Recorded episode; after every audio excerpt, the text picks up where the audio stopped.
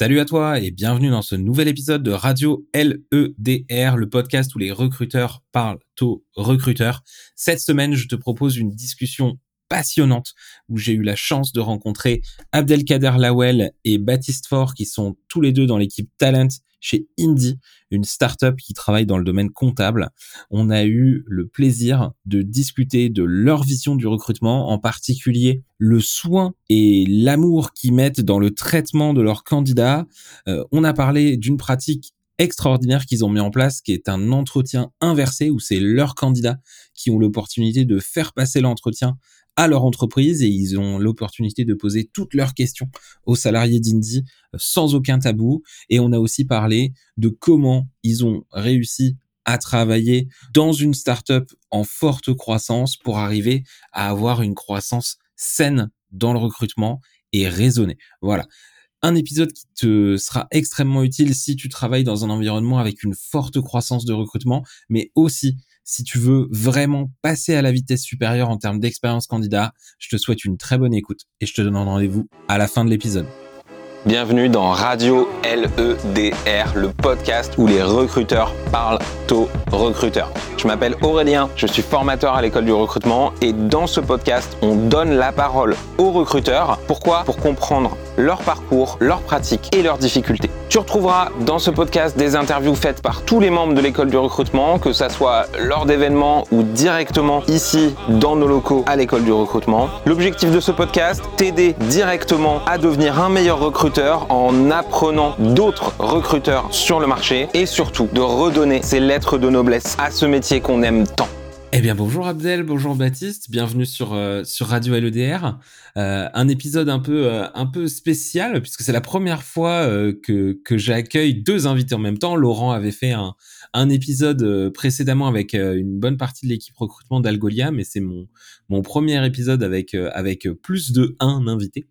Euh, tout simplement parce que Baptiste, bah, toi, c'est Amélie qui euh, t'a euh, nominé. J'aime bien le terme nominé, c'est plus que balancé, obligé de venir sur le sur le podcast. Et Abdel, il se trouve qu'en même temps, tu m'as fait signe sur sur LinkedIn en me disant que tu viendrais, tu voudrais bien venir causer de de ce que vous faites chez Indie. Donc, je me suis dit, bah quoi de mieux que de vous inviter tous les deux pour venir discuter recrutement pendant pendant un petit temps. Je vais commencer très rapidement du coup à vous demander, bah qui vous êtes, qu'est-ce que vous faites aujourd'hui euh, respectivement chez Indie du coup? Moi, je m'appelle Abdel, euh, je suis Talent Acquisition Manager chez Indie depuis septembre 2019 et je m'occupe de tous les recrutements sur le volet business.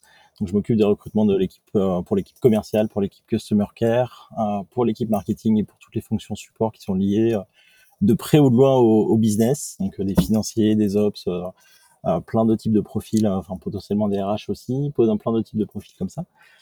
Et euh, avant cela, pour me continuer à me présenter, j'ai, je viens de cabinet de recrutement, j'ai travaillé deux ans pour le cabinet Experis. Et encore avant, j'avais une autre vie où j'étais ingénieur dans la construction, où je m'occupais de l'installation de tuyauteries de gaz spéciaux pour des bâtiments spéciaux, des hôpitaux, des installations nucléaires, des choses comme ça. Donc une petite reconversion il y a quelques années. Et très très content d'être chez Indie depuis un an et demi maintenant. Baptiste euh, Alors moi, je suis pas issu d'une reconversion aussi riche que celle que celle d'Abdel. Euh, parcours un peu plus un peu plus classique là-dessus, euh, mais ce qui en fait la, la, la, richesse très clairement. Moi, ça fait deux ans que je suis chez chez Indie. Euh, pareil, je suis talent acquisition manager, mais sur les euh, fonctions euh, tech et produits. Donc, je m'occupe de recruter tous nos développeurs, développeuses, data scientists, product owner, product manager, product designer toute cette euh, belle population. Euh, à côté de ça, je travaille euh, avec Abdel et avec nos deux autres collègues sur tout ce qui va être stratégie de recrutement, onboarding, offboarding, tout ce qui gravite autour en fait de, des talents, euh, qui soient avant de rentrer chez nous, pendant la phase de qu'on appelle de pré-boarding, pendant l'onboarding et même par la suite sur tout ce qui est gestion de la carrière qu'on est en train de travailler. Euh, et ça fait 6-7 ans que je suis dans le, dans le recrutement maintenant. J'ai toujours été sur des profils tech, pour le coup, en cabinet de recrutement, euh, sur Paris et sur Lyon. Euh, et parce que j'ai toujours eu un attrait à la fois pour l'humain et à la fois pour le, le monde du digital au sens large du terme. Et après, en, creusant petit à petit, je me suis rendu compte que les, les, les développeurs et les product managers étaient des populations qui avaient plein de choses à dire. Je trouvais ça hyper intéressant de travailler avec eux sur cet aspect-là. Euh, vous l'avez évoqué tous les deux, vous avez eu des parcours un peu euh, différents avant de, de devenir recruteur. C'est une de mes questions favorites. J'aime bien toujours démarrer le podcast avec ça. Racontez-moi un petit peu comment vous êtes arrivé au métier de recruteur chacun individuellement. Abdel, si tu veux nous, nous parler de, de comment t'es passé d'ingénieur à, à recruteur. Euh, comment je suis passé d'ingénieur à recruteur? Moi, j'ai euh, alors il y a, y a, plein de, de, petites choses, mais euh, en 2015, euh, j'ai quitté Air Liquide Santé, euh, pour, pour, laquelle je travaille depuis plusieurs années.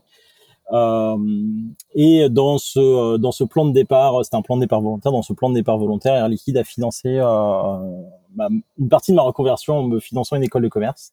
Donc j'ai fait j'ai fait l'IDRAC j'ai fait l'IDRAC à Lyon j'ai eu plein de cours qui ont euh, qui ont percuté plein de choses dans ma tête. Il y a eu des cours de négociation dans lesquels je me suis absolument euh, éclaté. Il y a eu un cours euh, qui était très très orienté RH, qui en réalité était euh, très très orienté recrutement et il y avait cette, cette prof qui, qui nous a beaucoup parlé de recrutement, de ce que ça impliquait, de comment faire les choix, etc. De, de plein de sujets là. Elle, je pense qu'elle a mis une petite graine dans ma tête à ce moment-là.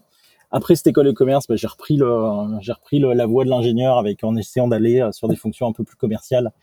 Et donc du coup, j'ai pris, euh, je suis allé chez NG Exima à l'époque, donc j'ai eu des chantiers euh, plus gros, plus gros en termes de coûts, plus gros en termes de budget, plus gros en termes de taille d'équipe, plus gros en termes de problèmes aussi. J'avais des plus gros problèmes à l'époque. C'était hyper enrichissant, mais au bout de huit mois, le constat était, bah, je faisais quand même la même chose qu'avant. Et, euh, et, à ce moment-là, je me suis vraiment euh, relancé dans une vraie recherche de, de boulot, mais en, en, mode reconversion. Et j'y suis allé très sincèrement au bluff. C'est-à-dire que euh, j'ai commencé à regarder un peu ce qui pouvait m'intéresser. Le métier de consultant en recrutement s'est ressorti vraiment tout naturellement, c'est-à-dire un boulot où bah, il y a un peu de négociation, il y a un peu de relation, il y a un peu euh, cette idée de bah, commercialement convaincre des gens. Enfin, et puis le, le fait aussi, moi, je, je le voyais et je le vois encore un peu comme ça, le fait d'être quelque part payé pour parler avec des gens, découvrir de nouvelles personnes un petit peu tous les jours. Euh, euh c'est un peu simpliste de, dire ça, mais il y avait quand même beaucoup, beaucoup de ce, côté relationnel qui était, euh, qui était hyper intéressant pour moi. Euh, et donc j'ai envoyé des candidatures à tous les cabinets de recrutement de, recrutement de la place lyonnaise, avec euh, une lettre un petit peu bien travaillée en disant euh, bah, j'y connais rien en recrutement, mais par contre je connais hyper bien ce secteur d'activité là très très spécifique qui est à cheval entre le BTP et l'industrie. Je viens chez vous et je ratisse très très fortement euh, commercialement sur euh, sur ce secteur-là et puis vous me formez au recrutement. Donc il y a plusieurs cabinets qui ont mordu, il y en a un notamment euh, qui s'appelait Experis à l'époque, qui a un petit peu disparu, qui est devenu une ESN, du coup qui était affilié Manpower. Oui, qui est une des marques du groupe Manpower. c'est ça. Donc la marque existe toujours, mais ce n'est plus un cabinet de recrutement. Maintenant, c'est une ESN. Mais du coup, moi, à l'époque, c'était un cabinet de recrutement spécialisé dans le recrutement des cadres en CDI. Et donc, j'ai été formé par euh, Jérôme Sac, pour le pour le nommer, qui était mon, mon manager à l'époque, et donc du coup, commercialement, ça a plutôt même bien marché. Où euh, j'ai commencé par des profils très techniques. Euh, j'ai commencé par les techniciens de maintenance et puis par des euh, des commerciaux dans la maintenance. Et puis de plus en plus, j'ai fait de plus en plus de postes commerciaux euh, sur des métiers techniques. Et je me suis, en vrai, sur la, population commerciale, je me suis éclaté. J'ai adoré recruter ces, ces profils-là. Euh, parce que, alors déjà, on parlait technique un petit peu, parce qu'on venait de ça, on, on reste, j'avais une affinité avec ça, j'avais euh, j'avais j'avais cette fibre là du coup euh, de 10 ans de 10 ans dans, dans, dans ce milieu-là. Et puis du coup par contre parler avec des commerciaux, c'était hyper riche parce que bah en réalité, c'est des gens qui sont là pour vendre et qui, la plupart du temps, savent très très mal se vendre, mais ils savent très bien parler. Et ils parlent, ils parlent, ils parlent. Et du coup, il y avait un petit peu ce travail de d'analyser, de rechercher, de comprendre aussi les besoins du client euh, et, euh, et de challenger aussi parfois les besoins du client en nous disant, bah ouais, je veux un gars qui est 10 euh, ans d'expérience mais qui va euh, qui vaut pas très cher et qui euh, va être chasseur mais pas trop éleveur mais par contre les clients qu'il va avoir dans son portefeuille vaudra bien qu'il s'en charge. Donc c'était vraiment des choses qui voulaient tout dire et n'importe quoi. Au bout d'un moment alors au départ on dit bien sûr monsieur le client je vais faire tout ce que vous voulez. Puis au bout d'un moment comme il y a une relation de confiance qui commence à scinder commence à changer un petit peu ces, ces éléments là et commencer un petit peu à éduquer les, les clients. Ça se faisait pas avec tous les clients évidemment mais il y avait déjà ce, cette notion de euh, de, de, richesse, de réfléchir en disant, enfin voilà, vous voulez un mouton à cinq pattes, mais euh, moi, quand euh, je contacte des candidats et que je leur parle de votre société, la première chose qu'ils vont faire, c'est regarder un petit peu les sites de notation d'entreprise et puis ils me disent, bah ouais, non, sauf que cette boîte-là, j'ai pas forcément trop trop envie d'y travailler. Donc du coup, on est passé aussi un peu dans le conseil sur bah, travailler un peu votre marque employeur, essayer d'être attractif, essayer de proposer d'autres choses, des choses un peu innovantes. Et, et, donc voilà un petit peu. Et deux ans après, je vois une annonce passer pour une petite start-up alors que j'ai travaillé dans ma carrière que pour des grands groupes. J'étais très très bien dans le poste dans lequel j'étais. j'avais une équipe qui était formidable, j'avais une très bonne ambiance, j'avais je commençais même à, facturer plutôt pas trop mal. Et puis là, la possibilité de travailler vraiment de l'autre côté de la barrière, de recruter que pour un... de passer en interne et de, de faire ce, switch euh, qui arrive souvent dans la carrière d'un consultant en recrutement, de se dire euh, qu'est-ce qu'il y a de l'autre côté. D'accord, très intéressant. Alors c'est marrant parce que tu disais, tu as, cette partie commerciale dans ton parcours avant d'arriver au, au, au, recrutement. Baptiste, il me semble que tu as eu un peu le pas, le, pas nécessairement le même parcours, mais ce, cette même euh, reconversion entre initialement un métier de commercial, puis après consultant en recrutement, puis après recruteur en interne. Raconte-moi un peu comment tout ça s'est fait. Euh, Complètement. Si tu devais retracer le parcours au final, qu'est-ce qui t'a amené d'un point à l'autre? Si je retrace un peu le parcours, c'est à peu près, c'est à peu près pareil, ouais, effectivement, c'est, c'est assez, c'est assez, euh, assez marrant d'ailleurs. Euh, en fait, moi, si, moi, le, ce qui m'intéressait quand je suis sorti de l'INSEC, de mon école de commerce, ce qui m'intéressait, c'est que je voulais travailler dans le digital. C'était, euh, j'avais fait un super stage en Australie dans le digital et je trouvais fascinant l'utilisation du mobile là-bas. Je me rappelle encore, je prends toujours cette petite anecdote. Dans le métro, mon voisin de gauche qui se commande sa télé sur son téléphone et mon voisin de droite qui se commande sa pizza. Euh, chez nous, ça n'existait pas du tout encore. On était dans les années 2010, quelque chose comme ça, euh, 2011. Donc euh, vraiment, euh, vraiment, euh, chez nous, ça n'existait pas. Et donc je sors de mon école de commerce, je me dis, j'ai envie de travailler là-dedans, mais je suis pas du tout, je suis pas développeur. j'ai plus des stages dans le commerce et je vois effectivement une première annonce de euh, consultant en recrutement chez Aston Carter à l'époque. Et ça me titille pour lancer toute la partie euh, tech. Je me dis, tiens, pareil, un peu comme Abdel au culot, je vais essayer. Je vais passer le premier entretien. Je trouve ça hyper intéressant de à la fois garder cette casquette de commercial, de discuter avec plein de CEO, plein de CTO différents, et à la fois trouver ces développeurs-là. Mais à l'époque, le manager me dit, Baptiste, t'as un super profil, mais il te manque de l'expérience terrain. Va te faire un peu les dents, et revient plus tard. Euh, en gros, c'était ça, c'était un cabinet qui est une réputation un peu de requin, on va le dire, euh, qui a un peu changé quand même depuis, et ça c'est plutôt chouette. Et euh, ils m'ont dit voilà, il te manque un peu de d'expérience terrain. Ok, très bien. Et ben j'allais me faire, j'étais me faire l'expérience terrain pendant un an et demi où j'ai vendu du papier peint en euh, grande surface de, de, bricolage. Je faisais le tour des Leroy Merlin, Castorama euh, de toute l'île de France. Je posais du papier peint dans les magasins. Ça m'a permis de me faire la, de me faire la main. Et en fait, pareil, ce côté euh, très relationnel avec les chefs de secteur à l'époque m'a beaucoup plu. Euh, et poser du papier peint dans les magasins, ça fait toujours rire, mais en fait, c'est ça qui me permettait d'avoir les meilleurs contrats parce que je restais euh, une heure avec mes clients au lieu de dix minutes au téléphone. Et mais au bout d'un an et demi, je commençais à en avoir un peu marre parce que mon meilleur collègue, bah, c'était mon autoradio, donc j'en avais un peu ras-le-bol. Puis le périph' parisien, c'est bien sympa, mais c'est pas terrible, terrible non plus. Et donc je me suis rappelé d'Aston Carter, qui avait créé une nouvelle filière qui s'appelait Tech Systems, très axé tech, mais été retapé à, à, leur porte et ils m'ont dit bah bienvenue. Euh, deux semaines plus tard, c'était c'était fait. C'est comme ça que ça s'est fait, où j'ai mis le pied dans le recrutement et dans le digital. Donc je suis rentré chez, chez Tech Systems pour monter toute cette euh, casquette, euh, tout le département web et mobile qui existait mais qui était pas euh, bien structuré. Donc on a monté tout ça avec avec mon manager, surtout la partie mobile qui était inexistante, et on a commencé à travailler pour des boîtes comme bah, comme Apple, comme Press Minister, comme Mythic, comme Wingit à l'époque, comme chauffeur privé également. Euh, C'était génial.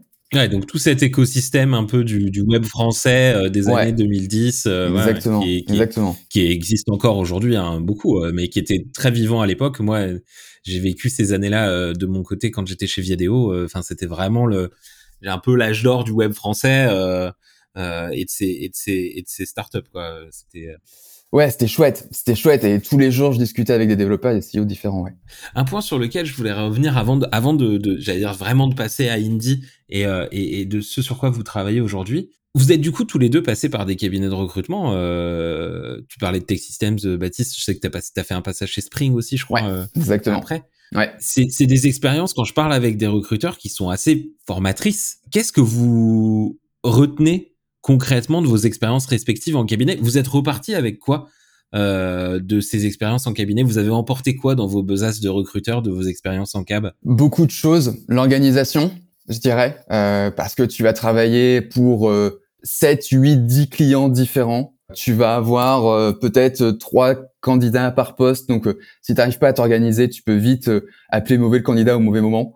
te tromper. Enfin bref, bien s'organiser pour être bien rigoureux là-dessus. Le côté aussi, euh, et c'est ça aussi moi qui m'importe, c'est réussir à se démarquer, réussir à mettre en avant les bons atouts de tes différents clients et contrecarrer l'image du cabinet de recrutement qui euh, est l'image de recruteur tech qui dans les années 2010 et malheureusement peut-être encore aujourd'hui peut-être même un, un, peu moins quand même je pense qu'il y a eu une prise de conscience où quand tu étais en cabinet de recrutement on te voyait comme le recruteur qui se faisait de l'argent sur le dos du développeur si je caricature c'était ça et ça je, je remercie aussi mon manager qui, qui m'a bien formé là-dessus se dire on va contrecarrer cet aspect là de faire de l'expérience candidat quelque chose d'hyper important. Et dès le cabinet de recrutement, dès Tax Systems, pour moi, c'était primordial de passer du temps avec mes candidats, de comprendre qui ils étaient, de comprendre ce que voulait mon client, de comprendre ce que voulaient les managers pour leur apporter les bonnes personnes au bon moment.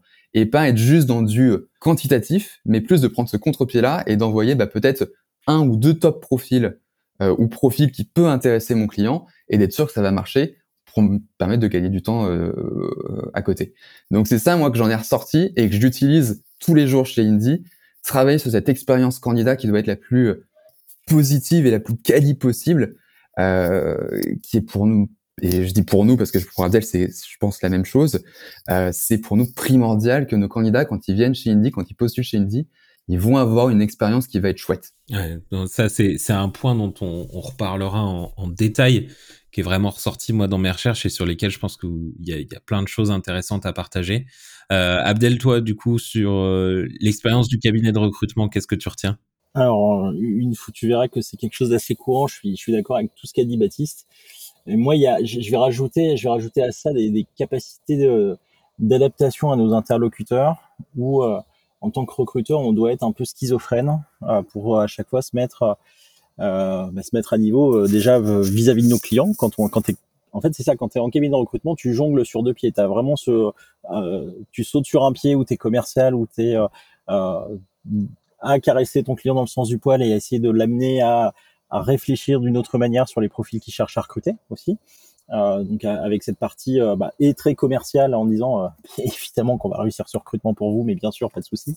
Et puis bah, réfléchissez d'une autre manière est-ce que est-ce qu'on peut pas changer tel tel critère tel critère et malgré tout très très bien réussir ce recrutement.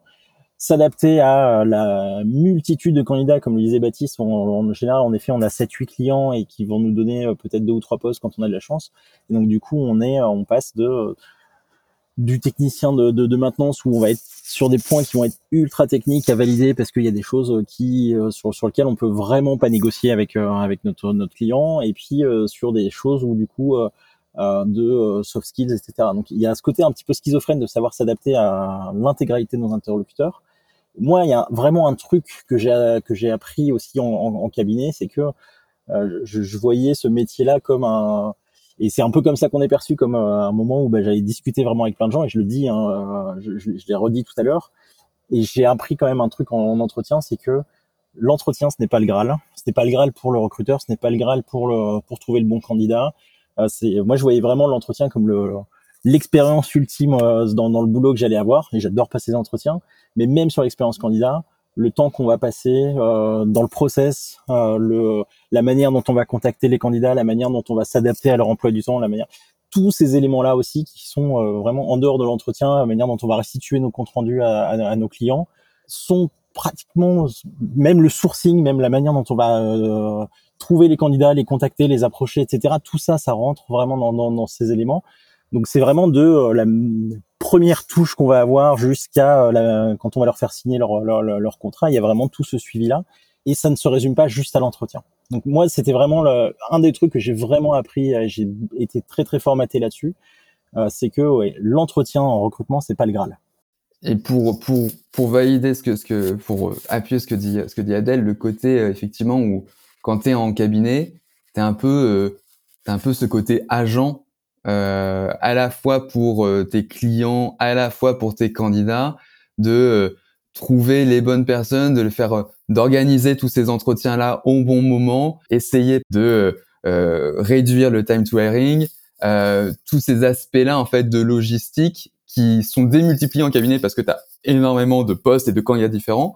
Et bah du coup, ça c'est quelque chose, c'est une énorme force qu'on a mis en place chez, chez Indie de réussir à toute cette posture du recruteur en fait qu'il est euh, aux, quatre coins du chemin de du parcours du candidat depuis la première touche, comme tu le disais, jusqu'à euh, jusqu'au premier jour chez nous. C'est oui, les Américains disent from first touch to first day. C'est c'est vraiment ça. Euh, c'est vrai que c'est intéressant. J'écoutais une autre interview que, que, que vous aviez pu faire dans d'autres supports de podcast. Euh, tu avais dit quelque chose que j'avais trouvé intéressant, Baptiste, sur lequel je voulais rebondir euh, ici. Euh, tu disais que quand tu es arrivé chez Indie, tu as trouvé une boîte dans laquelle il y avait déjà une culture de recrutement? Qui était en place. Euh, et, ce que tu disais, Abdel, je pense que c'est un élément qui est important pour la bonne réussite d'un recruteur, c'est de se dire, bah, j'ai face à moi un client interne qui a cette sensibilité de pouvoir euh, remettre en cause ses critères, se poser des questions, euh, pas juste être au final dans un mode descendant de je veux ça et débrouillez-vous. Je voulais vous poser la question à tous les deux, c'est quoi les éléments clés à connaître lorsqu'on est manager en interne pour pouvoir bien travailler avec une équipe de recrutement selon vous? C'était quoi les éléments de cette culture qui, qui ont fait que pour vous, votre travail, il était déjà plus facile à faire? Quand on est rentré, quand je suis rentré chez Indie, tu avais déjà ces notions de scorecard, ces notions d'entretien structuré, euh, ces notions d'outils en fait que nous recruteurs on utilise, cette philosophie du recrutement également euh, très portée sur sur la, sur la qualité plutôt que sur la quantité, qui était déjà là. Donc en fait, tu avais déjà ce, ce, cette base ultra saine pour euh, lancer tes campagnes de recrutement et pour pouvoir faire du recrutement sereinement et euh, pas avoir euh, un manager qui va te dire bah, je comprends pas pourquoi j'ai pas reçu, j'ai pas euh, rencontré cinq candidats cette semaine. non, nos managers savaient déjà que ça servait à rien de faire du, du quanti pour du quanti, mais qu'on était vraiment là pour recruter quali. donc ça c'était hyper intéressant. Et le la relation aussi qu'on avait très rapidement avec les, les hiring managers, elle était assez facilitée parce que eux, bah, avait été en contact déjà avec des recruteurs dans, dans le passé et euh, savait connaissait du coup un peu notre métier et du coup quand on leur exposait bah voilà on va faire on va faire le brief de poste après on va faire la job desk etc etc bah c'était des jargons qu'ils connaissaient déjà un peu. Nous on avait juste à arriver à mettre les, les, les, bons pylônes aux bons endroits et en fait tout s'en découlait assez facilement. Et l'autonomie qu'ils nous ont laissé nous a permis de mettre en place aussi après tout ce qu'on tout ce qu'on voulait. Enfin moi c'était sur la partie tech et produit et sur ta partie Abdel je pense que c'était un peu aussi euh, assez assez similaire. Moi il y avait il y avait tout ça et euh, on a on a déjà plusieurs fois utilisé le mot mais euh, c'est un élément euh, qui, qui, est très important pour moi qui est la posture que qu'on prend quand quand on prend un poste, quand on prend, quand on est en entretien, etc. Et pour le coup, la, la posture que j'ai eu à avoir, à prendre euh, en tant que recruteur sur, sur les volets business chez Indie, elle, elle a été assez facile parce que en fait au départ, alors j'ai eu à recruter directement pour l'équipe euh, commerciale. Ma, la hiring manager, c'était la, la, la, VP Sales, donc qui est euh, qui est au Comex, qui est enfin voilà euh, quelqu'un de très très important chez Indie, mais pour le coup la relation elle s'est faite très très facilement. Le deuxième recrutement que j'ai eu à faire, il était pour le CMO, qui est aussi un des quatre cofondateurs. Donc en fait, et après tout de suite la VP Customer Success. Donc j'ai eu tout de suite des recrutements, mais hiring manager c'était tout le temps tout de suite des, des interlocuteurs euh, très très important et je me suis senti tout de suite très petit par rapport à eux. Et en réalité, on m'a tout de suite imposé de prendre une posture d'expert. C'est-à-dire que euh, l'expert du recrutement, c'est moi. Euh, si il y a des choses qui ne me vont pas, s'il y a des choses où je pense qu'on va perdre du temps, on va perdre en efficacité, si je dois changer les process, etc. Très rapidement, on m'a fait comprendre que sur la partie recrutement, je suis, je suis un peu le chef de ma barque et c'est à moi de, euh, de donner euh, l'objectif qu'on me donne, le cap qu'on me donne. Euh, et bah, il est à atteindre. C'est plus 20 commerciaux dans, dans quelques mois, plus, enfin voilà, une, personne en plus au marketing sur un profil très spécifique, plus 10 customer care pour pendant 4 mois. Donc il y avait des objectifs qui étaient hyper ambitieux. Et on m'a dit aussi, bah, c'est ça, c'est le cap. Euh, mais par contre, c'est toi qui dirige le bateau pour, pour, pour atteindre cette, partie-là. Et donc, du coup, tout de suite, on m'a mis je vais pas dire qu'on m'a imposé, mais en plus pour moi, ça a été très très agréable de prendre cette posture-là. Mais euh, l'expert du recrutement, c'était moi, et c'était à moi de mettre en place les euh, les choses pour euh, pour atteindre pour atteindre tous ces tous ces objectifs-là. Et ça, pour le coup, ça vient aussi de la culture. J'ai l'air de faire un gros détour pour parler de la culture d'entreprise, mais ça vient aussi de ça, c'est que euh, si nous ont, s'ils ont recruté des, des recruteurs en externe pour faire le boulot qu'ils faisaient déjà tout seuls en autonomie, c'est aussi pour se dire, ok, maintenant on se on se dégage de cette partie-là et on prend on, on, prend notre rôle de on prend nos autres rôles bah, vraiment pleinement à cœur. Ils sont toujours tous très impliqués dans les process de recrutement et ils veulent ils veulent pas s'en s'en éloigner et c'est encore très très chouette même même si on est 130 aujourd'hui. Euh, mais très rapidement, ils ont aussi dit, on a recruté des personnes qui savent faire ça euh, potentiellement mieux que nous. Bah, c'est aussi pour euh, leur laisser les clés du camion. C'est un signe, je pense, de la valorisation Hum. Du métier, de se dire euh, on sait faire nous-mêmes, mais si c'est un vrai métier, ça veut aussi dire qu'il y a des experts sur ce métier-là. Je pense que il y a des structures qui se diront euh, on sait déjà faire nous-mêmes, qui s'opposeront pas à la question d'aller chercher des recruteurs, tout simplement parce qu'elles estiment que tout le monde peut le faire. Et, et, et alors c'est pas moi qui vais qui vais dire le contraire. Je pense qu'effectivement c'est une erreur fondamentale de se penser que tout le monde peut recruter. Euh, tout le monde peut faire des erreurs de recrutement. Moi j'aime bien dire ça.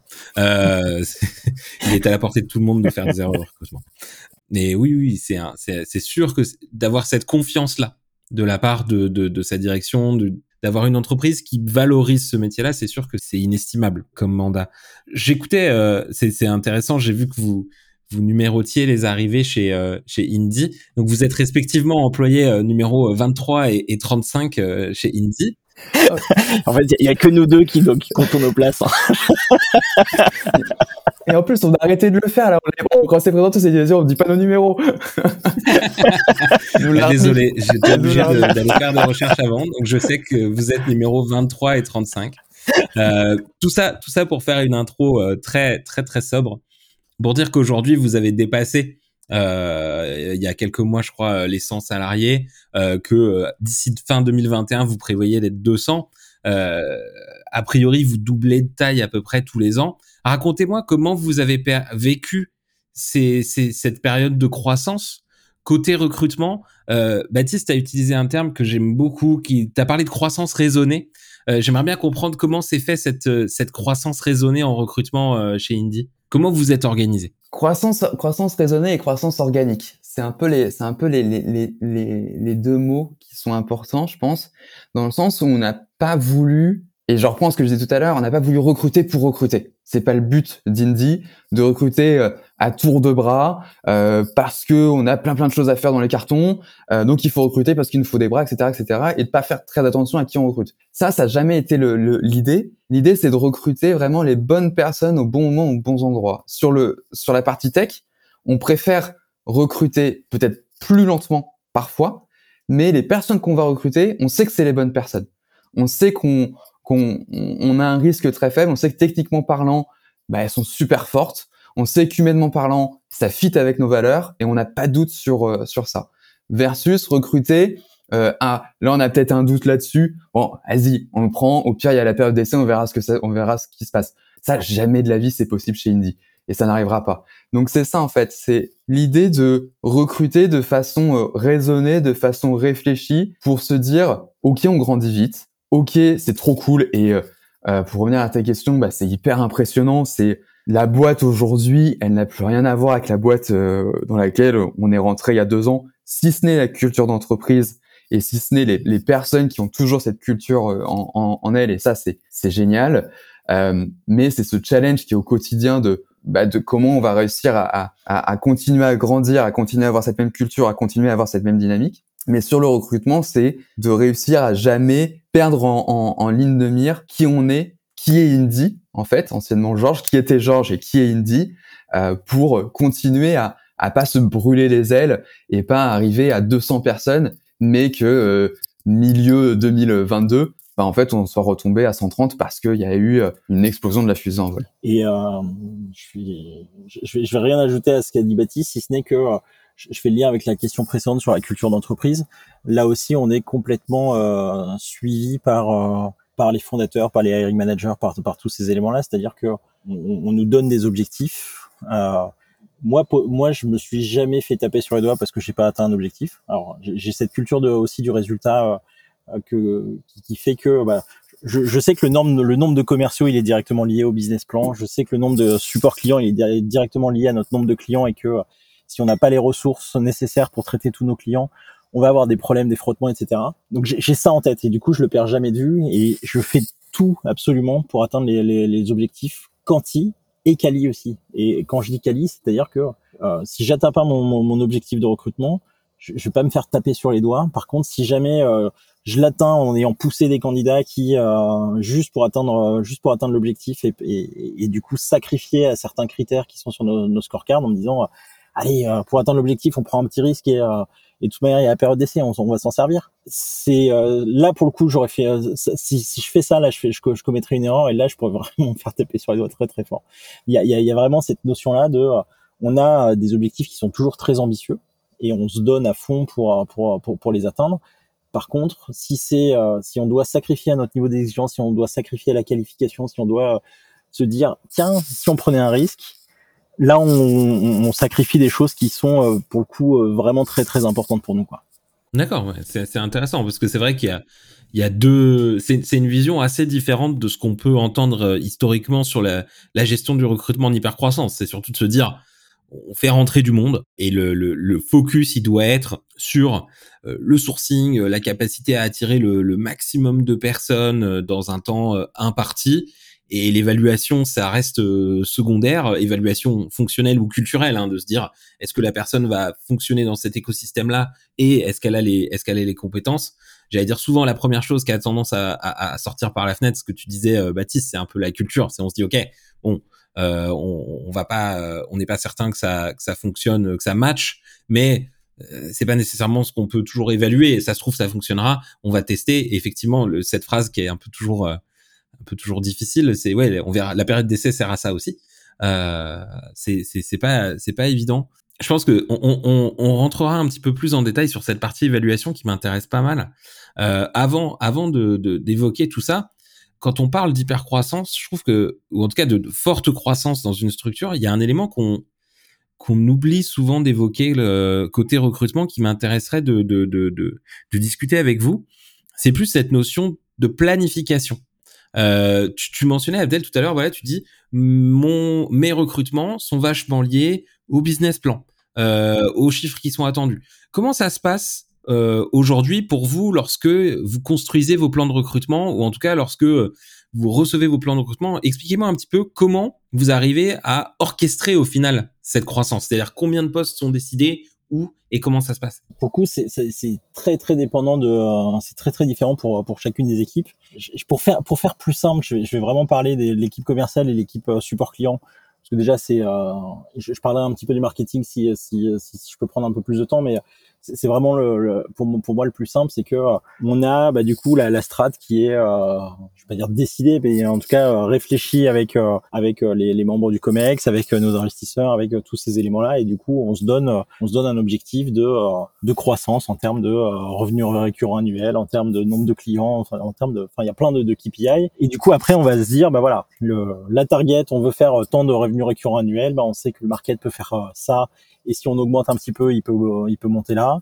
Et l'équipe commerciale, bah, on peut travailler sur l'augmentation de la performance commerciale jusqu'à une certaine mesure. Et puis au bout d'un moment, c'est un petit peu aussi euh, mathématique, c'est il faut augmenter le nombre de commerciaux euh, pour euh, pour arriver à ça. Donc du coup, moi grosso modo, on fonctionne par quadrimestre. Et à chaque quadrimestre, j'ai mon plan de recrutement pour pour le quadrimestre suivant. Là. Enfin, là, on va un petit peu plus loin. C'est, euh, on vient de finir le Q1, on est en train de préparer le plan de recrutement, grosso modo jusqu'à janvier 2022. Donc là, j'ai euh, les chiffres vaguement en tête. Il, doit, il devrait être validé d'ici demain sur les, le plan de recrutement de, 2022. Et en effet, à chaque fois, moi, à chaque fois que j'ai mes objectifs de recrutement, j'ai, une petite, euh, petite goutte de sueur qui coule le long de mon front. Euh, je, manque de tomber de ma chaise en me disant mais quand est-ce que ça va s'arrêter? Mais en réalité, je, le disais tout à l'heure, peu importe, euh, on, va euh, bah, du coup se, mettre en, ordre de bataille pour les atteindre. Et, du coup, c'est pas forcément toujours aussi répliqué ce qu'on a fait c'est peut-être aussi se dire bah l'année dernière on a eu euh, euh, quand euh, quand on a su pour qu'on était plutôt bien positionné pour cette levée de fonds et qu'on a eu le plan de recrutement donc se dire que on avait passé de 100 à 200 en 2021 bah on a tout de suite recruté Amandine et Emeline. Alors on a lancé un plan un plan de recrutement pour deux nouvelles talent acquisition managers qui nous ont rejoint en décembre. Maintenant on est on est on est quatre et et ça c'est par contre c'est un truc qui est assez surexcitant de se dire peu importe les objectifs on aura toujours les moyens de les atteindre on m'a pas dit euh, en fin d'année, Abdel, on va passer de 100 à 200, alors avec une petite tape sur l'épaule en disant bah débrouille-toi. Moi, c'est on est venu me dire bah enfin est-ce que euh, est-ce qu'on peut y arriver seul? Clairement pas. Déjà en fait sur l'année d'avant, on, a eu des objectifs qui étaient très très ambitieux. Et moi, j'étais arrivé avec mes petits KPI de euh, cabinet de recrutement en me disant ah je suis capable de faire tant par mois, je suis capable de faire tant par mois, etc. Et j'ai tenu ça pendant plusieurs mois. Et puis au bout d'un moment, on m'a quand même dit aussi, attends, t'es un expert, lâche les chevaux. Et on a mis plein de choses en place en impliquant un peu plus les équipes. du coup, en impliquant plein de personnes qui avaient évolué sur des postes de middle management, qui se sont impliquées, qui ont pris du temps pour faire des entretiens, qui ont pris du temps pour recevoir des candidats, qui ont pris du temps pour pour m'aider aussi sur sur ça. Donc les équipes aussi se sont hyper impliquées là-dessus, ce qui a fait exploser la cadence. Pour le coup, vraiment sincèrement, ça m'a dégagé énormément de temps. Et du coup, moi, j'étais là aussi. Euh, ben, je rencontrais toujours les candidats. J'avais toujours ce, ce travail de, de, de, de, talent un peu un peu classique, mais j'étais aussi euh, ben, sur euh, sur l'accompagnement, sur l'utilisation des ressources qu'on avait en interne sur, sur, sur ça. Au bout d'un moment, même arrivé à ça, j'arrive, je fais mais tout seul, c'est pas possible. Il nous faut, euh, et Baptiste, on était à peu près sur le, les mêmes raisonnements, même si on a des, des volumétries qui sont différentes, mais la, complexité de ces recrutements ont fait qu'il avait besoin de ressources aussi. On a dit, bah voilà, à deux, euh, Baptiste et moi, euh, avec nos petits bras musclés, on n'y arrivera pas. Il nous faut, il nous faut la ressource. Et donc là, du coup, on a Amandine et Emily qui, qui sont venus nous, nous, nous prêter main forte en fin d'année. Et encore aujourd'hui, même à quatre, et euh, sur les ambitions qu'on a pour euh, pour la fin de l'année sur les ambitions qu'on a jusqu'à euh, toute l'année de 2022 bah il va falloir aussi qu'on qu'on change qu'on qu'on se renouvelle qu'on essaye de trouver d'autres idées d'autres innovations pour travailler encore plus notre marque employeur pour se faire connaître encore plus pour faciliter un petit peu faire rayonner un peu la marque indie la marque employeur indie en se disant bah ok, il y a une startup qui euh, qui est en hyper croissance, euh, qui euh, a une, un travail sur la culture, sur le bien-être au travail, sur la qualité de vie, sur l'équilibre vie pro vie perso, et sans laisser de côté les ambitions, et qui n'est pas à Paris pour le coup en plus.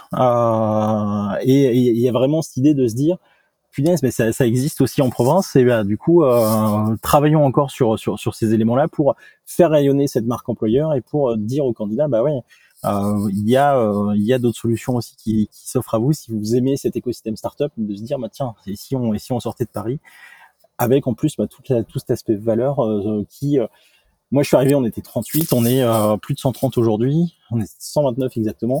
Ça ne change rien. C'est le, à chaque fois qu'on grandit à chaque fois qu'on a les objectifs de recrutement on se dit oh là la punaise est-ce qu'on va pas se perdre dans nos valeurs etc bah, le fait est que jusqu'à présent c'est un travail de tous les instants mais jusqu'à présent on y est arrivé et on y arrivé même très bien Baptiste, toi, tu as des compléments à apporter peut-être sur la partie sur la partie tech produit. Est-ce que c'est la, j'allais dire c'est la même euh, même mentalité, même fonctionnement euh? Ouais, ça va être la même la même organisation. Nous, euh, on a on sait qu'on doit recruter X développeurs. c'est un peu notre run quotidien. tous les mois, on a des développeurs à, à, recruter et après on va on va mettre une une, une granularité si on a d'autres profils à recruter qui, vont nous demander un effort en plus, qui sont des profils peut-être annexes où on va devoir faire une chasse spécifique parce que nous, forcément, sur notre typologie de, de, de, personnes, on va faire beaucoup plus de chasse. On n'a pas encore assez d'entrants. Donc, euh, si par exemple, vous voulez chercher un, un product designer, bah, c'est du temps que je vais allouer pour cette personne-là, pour aller chercher cette personne-là. Donc, c'est du temps en moins que j'ai pour les développeurs. Idem pour d'autres types de profils, pour des product managers euh, très capés. Euh, voilà, on va plus en fait voir en fonction des recrutements clés, des recrutements un peu euh, satellites qu'on peut qu'on pourrait dire, euh, et on va on va du coup on va moduler comme ça par rapport à moi ce que je suis capable de faire, par rapport au marché comment il va réagir aussi. Il y a pas mal de choses qui ont bougé en un an et demi, en deux ans maintenant, avec avec ce qu'on a connu, ce qui fait que le marché a complètement changé. Euh, c'est encore plus tendu. Donc, on essaie de, pouvoir évoluer comme ça, de, pouvoir être assez euh, agile, très clairement, pour se dire, ok, bah là, on va mettre un gros coup de fouet sur sur les développeurs pour aller en chercher un peu plus que d'habitude. Du coup, les autres profils, on se dit qu'on se les garde pour plus tard, euh, ou tiens, bah c'est bon sur les développeurs, là c'est bon, on a un bon pipe et ça avance euh, super bien. Mettons un petit coup sur tel ou tel profil pour pour voir comment comment on peut on peut atteindre nos objectifs c'est plus voilà, c'est plus sur ce côté agile et en fonction en fait des postes, euh, des, autres postes que je vais avoir qui sont plus spécifiques. C'est intéressant parce qu'il y a vraiment une notion, je pense, de proactivité dans le dans la planification du recrutement plutôt que ce qui arrive dans beaucoup d'organisations, c'est ce côté un peu ah bah, en fait. Euh, soudainement euh, on a on a on a une levée ou on a telle nouvelle business unit qui veut grandir et il faut un peu courir partout, euh, arriver à, à, à, combler le trou euh, qui est en train de se créer en, en, temps réel. C'est très intéressant d'avoir cette, cette, cette, notion de planification dans le dans le fonctionnement que je trouve que je trouve vachement intéressant parce que vous ça vous permet aussi d'estimer votre charge de aussi de, de j'allais dire de faire croître sainement l'équipe recrutement, de dire que vous avez fait rentrer du monde avant que votre charge à vous soit euh, trop trop importante. Je vais euh, passer euh, du coup un petit peu plus en détail sur le sur le sur le process chez Indie. j'ai entendu plein de choses assez intéressantes et j'ai lu plein de choses que j'aimerais creuser avec vous. Avant de, démarrer peut-être quelques quelques éléments en détail, est-ce que vous pouvez me, me raconter en quelques étapes comment se passe le process chez Indie? Alors j'imagine que c'est peut-être pas exactement le même côté euh, tech produit euh, que côté, euh, j'allais dire business. Mais est-ce qu'il y a des, fondamentaux sur lesquels vous travaillez systématiquement? Je, vais te donner une trame classique et puis en, réalité chaque chaque poste a un process qui est, qui est très très spécifique, même si on, part à chaque fois d'une trame où grosso modo la trame va se faire avec un premier entretien avec l'équipe talent, que ce soit Baptiste, Amandine, Emeline ou moi, qui est un entretien de qualification un peu un, un, petit peu classique, mais on va aussi commencer à insuffler tout cet aspect valeur sur sur le côté API, sur le côté bienveillance, transparence et ownership. Alors on va on va commencer cet, cet aspect-là. Il y aura systématiquement un test technique. Généralement, il est en deuxième position, ça ça peut changer un petit peu, mais généralement pour pour tous les postes, que ce soit les pour les commerciaux, c'est une mise en situation avec un membre de l'équipe commerciale. Pour les euh, supports clients, c'est un test écrit. Pour les développeurs, il y a un test de, de, de, de, développement. Enfin voilà, il y a, il y a chaque euh, chaque service va se créer un, un, business case ou un case study euh, euh qu'on a voulu en plus très très éloigné de ce qu'on fait en réalité, mais on, va se dire tiens qu'est-ce qu'on veut évaluer comme qualité sur ce test technique pour pas que les, les, candidats aient le sentiment de travailler gratuitement pour nous, on va vraiment le décorréler de notre activité. D'accord, donc vraiment travailler sur une compétence plus que sur un cas qui sera lié directement au, au métier, à votre business en tout cas. C'est ça, moi j'ai un cas qui est très très lié à mon métier, mais avec des chiffres qui sont complètement farfelus, avec des euh, des idées qui sont complètement farfelues, qui sont complètement déconnectées de la réalité. Et en réalité, on ne fait pas travailler gratuitement les, les, les candidats là-dessus. Et c'est enfin, voilà, le, le, test technique pour ce pour ce poste-là. Il y aura ensuite un entretien avec soit un membre de l'équipe, soit un manager. Euh, il y aura euh, un, élément que Baptiste a, a, mis en place qui est un entretien inversé. Alors pour le coup, chez Baptiste, c'est très très formalisé sur l'équipe tech et produit en réalité. On met le candidat dans la peau du la, la, personne qui recrute la boîte dans laquelle il va bosser. Ouais, c'est, un des concepts que je trouvais les plus intéressants. Donc moi, j'ai, entendu parler l'année dernière euh, chez une boîte US euh, qui s'appelle Flatiron Health, qui a mis en place ce qu'ils appellent reverse interviewing. Et c'est vraiment cette idée que, euh, effectivement, pour ceux, et celles qui nous écoutent, que c'est le candidat qui va faire passer l'entretien à l'entreprise. Et cette idée que c'est lui, c'est lui qui pose les questions, c'est lui qui pose ses critères de qu'est-ce qu'il a envie de savoir euh, et c'est et l'entreprise justement, j'allais dire, entérine ça dans son process pour permettre aux gens de s'assurer qu'ils prennent la bonne décision en rejoignant l'entreprise. Et je trouve c'est un exercice qui est extrêmement intéressant que j'allais évidemment euh, creuser avec vous parce que ça m'intéresse d'avoir un petit peu les détails de comment comment tout ça s'organise. Ouais, bah du coup on, on reviendra plus spécifiquement là-dessus, mais chez moi en fait il est intégré aussi, mais euh, c'est vraiment sur un entretien on va switcher euh, euh les rôles, mais du coup il va y avoir les, les deux rôles dans, dans, le même entretien. Baptiste il a vraiment séparé, et le dernier entretien c'est un entretien avec un des fondateurs systématiquement. Donc ça c'est vraiment la trame générale. Il peut y avoir parfois deux case studies, il peut y avoir parfois un entretien avec un membre de l'équipe qui travaille au même niveau ou bien du coup qui enfin qui, qui, qui, doit intervenir dans le process pour des raisons X ou Y. Donc on peut rajouter des choses là-dessus mais ça ce que je t'ai donné c'est vraiment euh, le talent acquisition manager, le, le test technique, l'entretien manager ou membre de l'équipe, l'entretien versé, l'entretien le, avec les fondateurs. Ça, c'est notre trame. Et après, on prend un peu de liberté par rapport à ça. Bah, du coup, à ta compte direct sur ces, cette notion d'entretien inversé, sauf si Baptiste, tu voulais compléter sur la partie process? Non, c'est exactement ça. Le process est, euh, est, est, globalement, enfin, la trame du process est, euh, est, est celle-ci. Euh, et oui, avec, avec cette particularité de l'entretien l'entretien inversé, euh, qui, en fait, d'où est venue cette idée de l'entretien inversé. J'ai travaillé un petit peu euh, l'été dernier pour pour une autre boîte et c'était c'était pas inclus aussi poussé comme ça dans leur process, mais en fait pendant le, le, le, process, tu avais une personne qui faisait passer un business case et naturellement en fait laissait le candidat poser plein plein plein plein de questions euh, euh sur sur sur la boîte et j'ai trouvé l'idée vachement bien et je me suis dit mais ça c'est génial parce que c'est complètement dans nos valeurs de transparence et justement dans cette idée que euh, l'entretien ne va pas que dans un sens, mais va dans les deux sens. Euh, pour moi, l'entretien, c'est à la fois une entreprise qui euh, fait passer, qui regarde si un candidat correspond aux besoins de l'entreprise, mais c'est aussi un candidat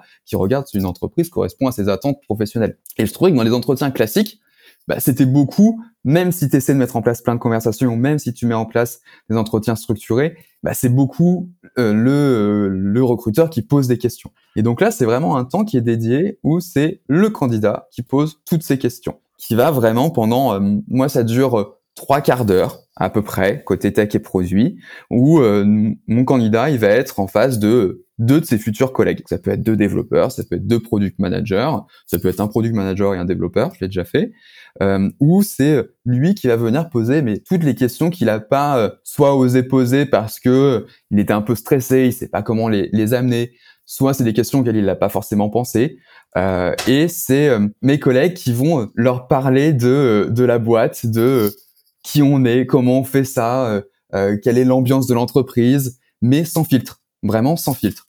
Et c'est hyper intéressant parce que les candidats en ressortent, mais vraiment avec des informations que nous n'a pas eu pas eu le temps de penser. Euh, ça peut être la dernière fois, c'était euh, ah bah oui tiens bah, j'ai appris que si un jour je voulais passer à 90 ou à 80%, bah je sais que ça posera pas de problème parce que c'était déjà fait chez nous. Voilà, c'est plein de petits trucs comme ça. Où je dis ah bah oui effectivement oui chez nous c'est c'est tellement logique dans nos parfois dans nos valeurs que on en on en oublie que parfois ça ne l'est pas. Et du coup, cet entretien inversé bah, permet d'avoir ce moment un peu convivial entre trois personnes et pas et casser cette image du, du, recrutement. Si on pouvait le faire en direct, on le ferait autour d'un café. Euh, bon, aujourd'hui, c'est un peu compliqué, mais euh, quand on pourra, on le refera autour d'un café ou autour euh, autour d'une bière. Il y, a, y a un vrai travail de d'éducation, d'accompagnement aussi des personnes qui font passer cet entretien chez nous en interne, de, de vraiment de leur dire. Euh, moi, moi c'est un, un élément, c'est surtout ils sont là pour poser. À un moment, on, nous, on, leur, on dit aux candidats, tu, tu, as absolument le droit de poser toutes les questions que tu veux. Donc, ne vous offusquez pas de, euh, parce que là, pour le coup, il va y avoir, enfin, on, lâche, enfin, on dit aux candidats de, de, se lâcher, et du coup, nous en interne, les gens qui font passer cet entretien, ils ont aussi pour consigne de de pas s'offusquer, de pas euh, noter les questions qu'ils vont mettre. C'est vraiment euh, répondre à ces questions-là de manière très transparente, très honnête. Oui, c'est pas un moment d'évaluation, c'est un moment de conversation, c'est vraiment. C'est pas un moment d'évaluation. Si, si, c'est un moment d'évaluation, mais euh, c'est nous qui sommes évalués à ce moment-là. Oui, c'est ça. Oui, c'est un moment d'évaluation ouais, du candidat pour son opportunité. C'est un moment d'évaluation côté côté candidat. Donc pour le coup, là, on est vraiment sur le. ouais, mais attends, il m'a posé que des questions sur l'ambiance, sur. Ben, oui, ça, fait partie de. Enfin, c'est des questions que d'habitude on a pas forcément le droit ou on se sent pas la liberté de poser en entretien. Là, pour le coup, on lui donne carte blanche. Bah, quelque part, tant mieux qu'il pose ces questions-là, quoi. Le, dernier petit avantage, euh, bel avantage de l'entretien inversé, c'est que ça fait participer des personnes euh, de la boîte au processus de recrutement.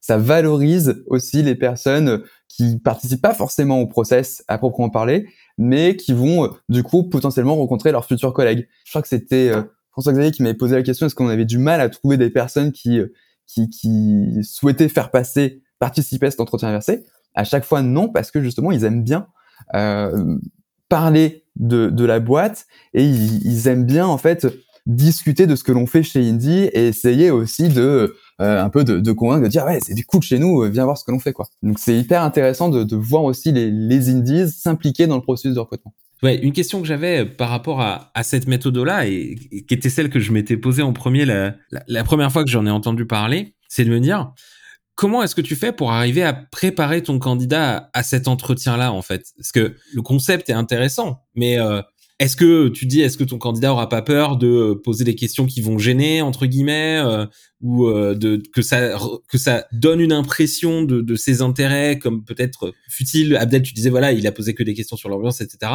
Comment vous faites pour préparer vos candidats à cet exercice qui, qui est pas évident? Je pense que ça rentre sur la posture. On en parlait tout à l'heure qu'on a nous dans le process qu'on veut donner dans, dans le recrutement. Euh, la posture qu'on a, c'est de faire passer au candidat un, alors un, un, bon moment, ça va peut-être être un peu fort parce que c'est un moment qui est quand même stressant, mais un moment qui va être qui va être bienveillant et qui va être ultra transparent. Et en fait, dès le départ, dès nous nos, nos, nos, nos entretiens, les premiers entretiens euh, de qualif, les entretiens TAM, les entretiens un peu comportementaux, eh ben on les met en confiance. On pose énormément de questions ouvertes, on s'intéresse à eux, donc ils voient qu'on s'intéresse à eux et qu'on n'est pas là pour les juger. Et du coup, vu que tous nos interlocuteurs, tous les interlocuteurs qu'il va rencontrer pendant son process sont dans cette veine-là, bah, quand il arrive à l'entretien inversé, il nous connaît, il connaît nos valeurs, et du coup, toutes ces barrières d'entrée qu'il a pu avoir On lui a dit de les faire sauter, mais vaut mieux des actes que des paroles. Il s'en rend compte de par les entretiens qu'il a pu avoir et il se dit bah ouais en fait c'est vraiment un moment qui est pour moi. Ils sont comme ça. C'est pas que du euh, que du wording pour faire joli. Ils sont vraiment dans cette mouvance hyper positive, hyper bienveillante. Je peux être moi-même. J'ai pas besoin de porter un masque et c'est parti. Euh, je, complète encore ce que dit Baptiste euh, sur, sur sur la posture. Alors, en, en plus de, de, de, ma vie euh, professionnelle, je faisais du, du théâtre et j'ai donné des cours de théâtre euh, il y a pendant, pendant plusieurs années. J'ai arrêté entre autres à cause du Covid, mais j'avais déjà arrêté avant. Euh, et j'avais fait une formation de formateur euh, en, en, théâtre avec notamment ces notions de posture à l'époque. Et du coup, le, le, le prof que j'avais, qui est un comédien que j'adore, qui s'appelle Nabla, m'avait dit que la posture que tu prends en tant que prof déclenche la posture que vont avoir tes élèves. C'est-à-dire que si si t'es un pote, tu vas avoir des potes. Donc euh, vous allez bien vous amuser, vous allez passer un bon moment. Vous n'êtes pas là pour apprendre. Euh, si t'es une maman, tu vas avoir des enfants. Euh, si t'es un militaire, tu vas avoir des troufions. C'est-à-dire qu'ils vont obéir à tous tes ordres, mais il y aura zéro prise d'initiative si jamais t'es pas là. Et ça m'a beaucoup marqué cet élément-là, et notamment sur le métier de, de, de recruteur en entretien. Bah, on est quelque part un peu euh, juge puisqu'on on est là pour juger euh, pour juger les candidats. On est un peu euh, des séducteurs puisque enfin si si tout se passe bien, on a envie que ce candidat nous nous, nous rejoigne. On est aussi parfois des gens un petit peu méchants puisqu'on va faire des retours qui sont pas forcément très positifs aux candidats quand quand on va faire de, retours négatifs. Enfin voilà, il y a, y a, tout ça qui se mélange. Moi la, la posture que j'ai entre guillemets choisie, j'en change très facilement, mais c'est, je suis pas là, je suis pas un juge parce que du coup, si je suis juge euh, en face, j'ai euh, soit des victimes, soit des accusés, et donc avec tout ce que ça implique derrière. Moi, je suis vraiment là pour euh, accompagner le, candidat dans son dans son entretien, et donc du coup, vraiment cette cette posture bienveillante, elle est pas là juste pour faire joli, pour faire pour montrer l'ambiance qu'il y a dans la boîte. C'est j'ai j'ai cette conviction que en mettant le candidat dans les meilleurs dans la meilleure posture possible, positive, c'est là où je vais récolter le meilleur de ce que lui peut me dire, de, de, de, de, de ses compétences, de son savoir-être, de, de tout ça. C'est en, en mettant vraiment dans un environnement où il se sent bien, où il se sent à l'aise, où il se sent libre de parler. Et donc du coup, en effet, on influe ça, on va, euh, on va essayer de, de, diffuser ça aux candidats dès le premier entretien. On va essayer de diffuser ça aussi à nos hiring managers, alors faisant sauter un petit peu tous leurs biais, parce que parfois ils se disent ouais, attends, ça s'est mal passé, mais du coup, je me suis dit, je vais un peu lui rentrer dedans pour, pour voir ce qu'il a dans le ventre non, non, t'es sûr que tu, ça, ça, ça, va pas marcher. Si ça se passe mal, bah, fais en sorte que euh, bah, ils se sentent mieux, etc. Euh, fais une pause, enfin, trouve quelque chose pour que vraiment ils se sentent à l'aise. Si euh, s'il est très très stressé, c'est pas là où t'en sortir le meilleur. Moi, j'ai cette conviction là. Et ça, on l'insuffle à chaque étape du process de recrutement. Et c'est vrai que quand on arrive à l'entretien inversé, en réalité, ça c'est déjà bien diffusé. Et nous, quand on prépare le candidat, en effet, on va le coacher en lui disant, mais vraiment, pause, il n'y a pas de tabou. C'est euh, tu peux absolument poser toutes les questions que tu veux. Nous, on récolte pas, enfin, il n'y a pas forcément de compte rendu sur sur sur euh, sur, sur cet entretien-là. Enfin, ils vont nous faire les, personnes qui font passer cet entretien-là vont nous faire part de leur ressenti, de comment ça s'est passé, etc. Mais euh, c'est pas, euh, euh, c'est vraiment une étape pour le candidat. C'est intéressant ce que tu disais parce qu'au final, c'est la c'est la conclusion d'un travail d'expérience candidat qui se vit à toutes les étapes du process. C'est de se dire, je, je sens que on cherche à me mettre dans les meilleures conditions pour euh, bah, euh, exprimer mon talent au final. Euh, à, à, peu importe l'épreuve qui est face à moi, que ce soit un test technique, que ce soit un entretien, que ce soit euh, une discussion avec, avec l'équipe Talent Acquisition cette notion d'expérience candidat, elle, est intéressante. Je voulais creuser encore un peu, un peu là-dessus parce que c'est un thème moi qui me tient particulièrement à cœur et que, que je défends à l'école du recrutement. Je vois souvent beaucoup de grands discours, beaucoup de, de, grandes idées. Je suis intéressé par ce que ce qui concrètement pour vous fonctionne le plus dans euh, l'amélioration de l'expérience de vos candidats. Qu'est-ce que vous avez pu mettre en place où vous vous êtes dit ça je vois que ça fonctionne, ça je vois que ça aide euh, et que mes candidats sont vraiment contents lorsqu'on fait ça. Bah, J'ai plus parlé sur la partie tech. Ça va être un retour systématique sous 48 heures, max, max du max, entre, entre les entretiens. Donc d'être hyper réactif avec ses candidats. Ça, c'est hyper important. Et quand tu dis retour, ça veut être positif ou négatif, c'est ça? Ouais, exactement. Ouais, ouais. C'est un retour systématique, que ça soit positif ou négatif systématique, euh, systématiquement, on va faire un retour par téléphone. À partir du moment où j'ai un candidat au téléphone, il n'aura jamais un email de refus de ma part. Il aura toujours un appel de ma part pour lui dire pourquoi ça n'a pas marché. Ça c'est euh, ça c'est mon mantra et on l'enlèvera jamais. C'est impossible de faire un mail de, de, de, de retour de no go. Sur, j'essaie de donner des choses très concrètes sur la technique, ça va être de donner une scorecard euh, ultra précise au candidat s'il n'est pas retenu. Ou en fait, je, demande à mes, euh, mes correcteurs de remplir toute une, toute une scorecard euh, où ils notent les observations du code du candidat, ce qu'on attendait et ce qu'on attendait, et une note sur 5 pour chaque critère. Et à la fin, on met systématiquement euh, sur quoi il aurait pu, euh, sur quoi il peut progresser avec un livre, un tuto un, ou un lien, un lien YouTube ou que sais-je, ou un, le, compte d'un développeur. Et si c'est positif, on lui met, je lui envoie pas la scorecard parce qu'il va avoir un débrief technique, mais je lui donne une ou deux informations de son test sur quoi on, va revenir. Donc comme ça, il a aussi le temps de se préparer lui de son côté. Donc en fait, c'est cette relation, pour moi, ce qui fait l'essence de une expérience positive euh, d'un candidat, c'est la transparence. C'est de donner un maximum d'informations sur ce qui se passe dans l'entretien, ce qui se passe pendant le process, sur quoi il va être évalué, à quel moment, par qui, comment. Et c'est vraiment de jouer, de jouer carte sur table avec lui, d'être dans, comme on le disait encore une fois, dans cette bienveillance et dans se dire que un entretien c'est dans les deux sens et un entretien c'est pas fait pour passer un mauvais moment, c'est pas fait pour être un moment stressant parce que c'est tu vas être avec, si ça marche, tu vas être avec, euh, tu vas travailler avec les personnes qui t'ont interviewé, tu vas peut-être travailler avec elles pendant des années. Et si tout de suite tu pars sur un, un format euh, qui n'est pas sur, sur un format de confiance, ça ne peut pas marcher. Donc la confiance dans l'expérience candidat, la transparence, pour moi, c'est ce qui fait le, le, le, bon process. Et euh, de mon côté, c'est euh, exactement la même chose, même si euh, l'année dernière, euh, je me suis laissé déborder par le, le volume euh, sur les retours négatifs notamment. Et euh, j'ai euh, à un moment abdiqué en faisant un retour par mail au candidat. Alors c'était un retour du coup qui était systématique, qui était constructif, et j'ajoutais dans tous mes mails un lien Calendly euh, pour que le candidat puisse euh, booker un rendez-vous parce que souvent c'était ça, c'était que j'essayais d'appeler, je laissais un message sur répondeur et puis après euh, on repartait sur des moments où on n'arrivait pas à se joindre, où le candidat me rappelait, où j'essayais de le rappeler, etc. Et, je passais, vu le vu le nombre de, de recrutements qu'on faisait, je passais à côté de candidats. J'ai, au départ, j'ai mis ça en place en me disant punaise là, je fais je fais quelque chose de mal, je je, je, renie un petit peu ce que, ce que ce que je voulais garder, c'est-à-dire un retour systématique par téléphone. En réalité, ça a été très très bien perçu. Euh, J'avais très très peur de ça. Ça a été très très bien perçu parce que bah, en réalité, ils avaient la possibilité de me joindre en plus beaucoup plus facilement que par téléphone où euh, c'était très compliqué. Donc du coup, j'ai doublé, euh, j'ai doublé ce, ce système-là. Et donc maintenant, bah, obligatoirement, je fais un retour euh, téléphonique.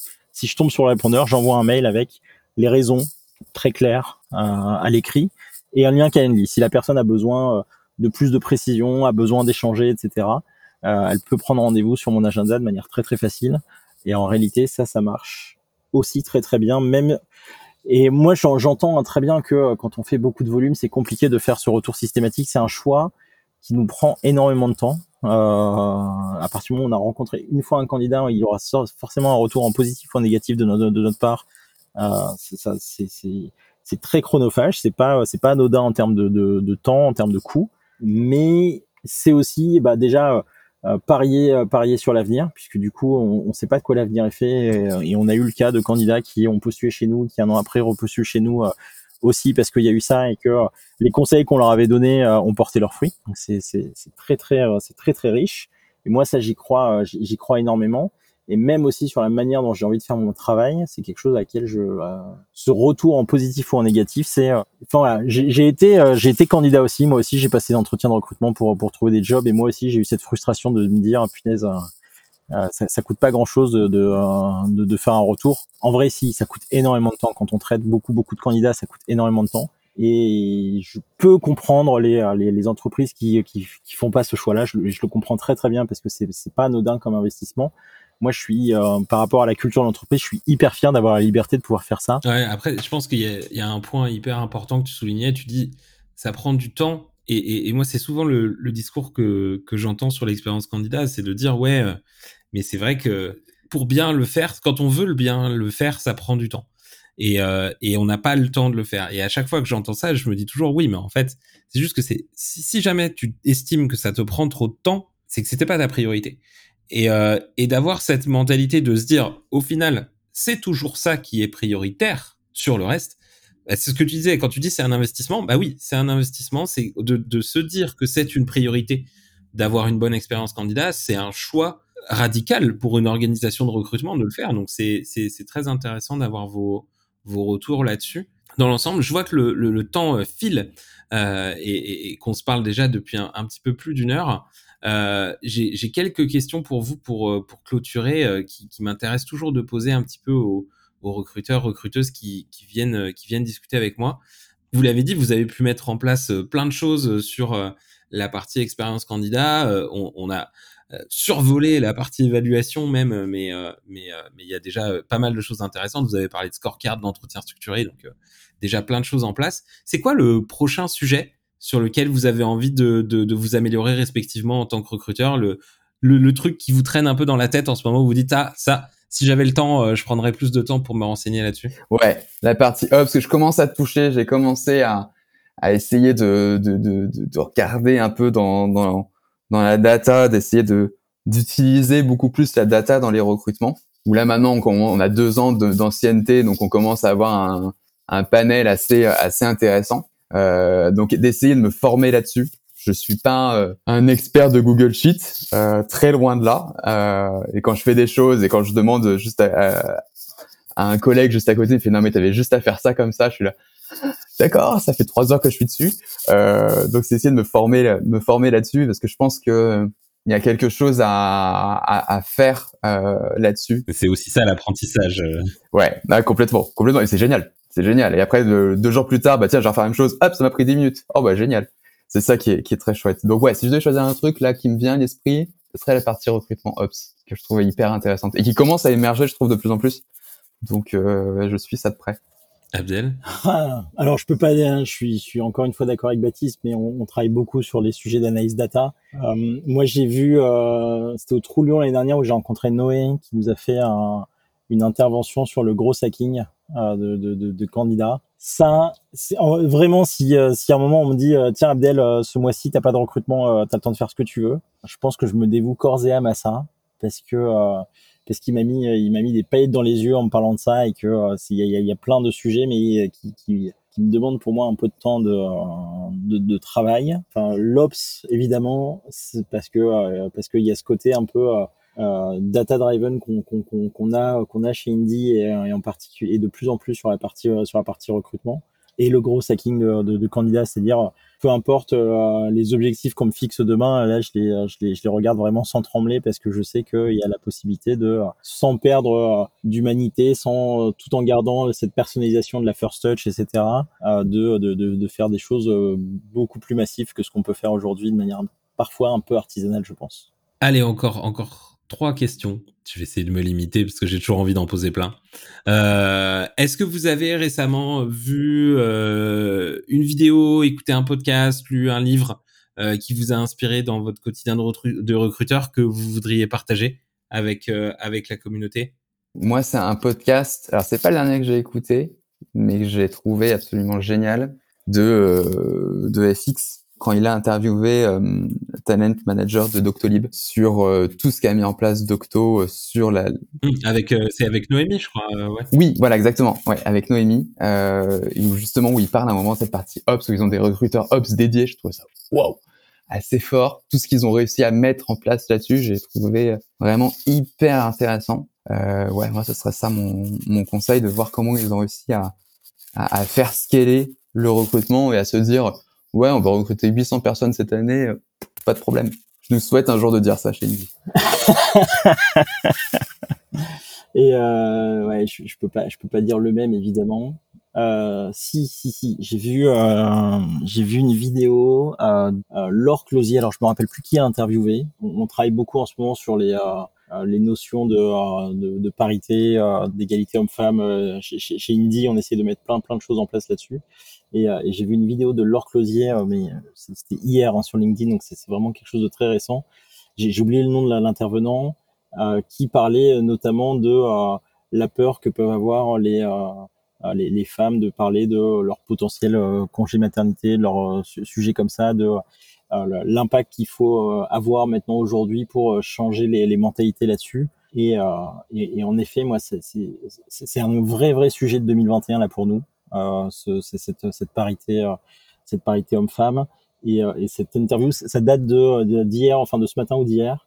Euh, cette interview, elle est un peu choquante parce que pour le coup, il y a, y a, on se dit qu'il y a encore beaucoup, beaucoup de choses à changer là-dessus et hyper intéressante pour se dire que c'est le moment où jamais. Il y a plein d'initiatives qui vont qui vont dans le bon sens aujourd'hui pour que euh, déjà il y ait plus ce type de questions en entretien de est-ce que vous prévoyez d'avoir des enfants plus tard? Enfin euh, que, que, ça ça disparaisse vraiment une, bonne fois pour toutes de de, de, de, de la profession et que on, puisse aller vraiment dans, dans de belles directions là-dessus. Euh. Ah, bon bah deux, deux ressources euh, qui seront en, note du podcast pour pour ceux qui veulent les les consulter. Euh, et du coup, mon avant-dernière question, c'est est-ce que vous avez une une recommandation pour euh, quelqu'un que euh, que je devrais interviewer sur le podcast euh, recruteur recruteuse? J'allais dire Baptiste c'est aussi pour ça que tu t'es retrouvé ici. Donc à, à, vous vous avez chacun l'opportunité de d'envoyer quelqu'un au, au pipe on a le droit d'en donner deux ou pas? Oui oui c'est complètement autorisé.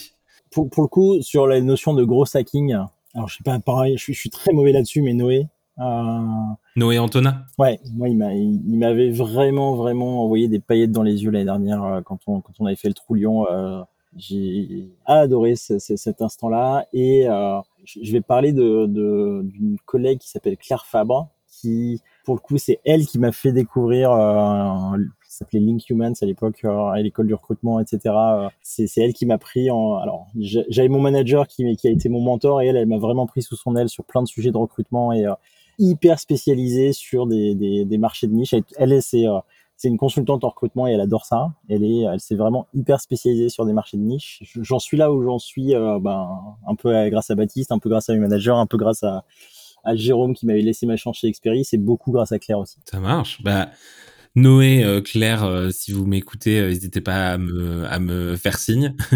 Baptiste? Moi, je dirais Morgan Conrad qui est euh, Tam chez Guidebook, qui, euh, quand je suis arrivé sur Lyon, euh, animait le TPMR, euh, qui était un groupe de recruteurs sur Lyon. Oui, touche pas à mon recruteur, ouais. Hmm. Ouais, exactement. Avec Hélène, du coup. Avec Hélène, exactement. Et qui m'a encore plus mis dans la tête cet esprit d'entretien structuré, de de culture du recrutement, de culture positive, d'expérience candidat, qui euh, a été la l'une des premières personnes que j'ai rencontrées euh, qui travaillait en tant que TAM sur Lyon en interne.